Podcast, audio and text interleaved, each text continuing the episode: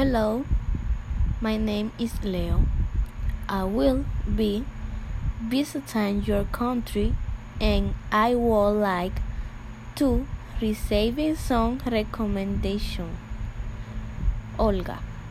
Hey Leo, I will help you. Tell me what you like. Leo. I like to talk, go to the beach, eat fast food, visit a strange place, meet new people. I am very happy. Olga. Mm, let me see. I think the best place for you will be Moca.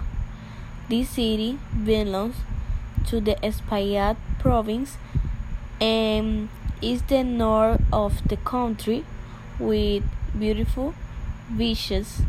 The beaches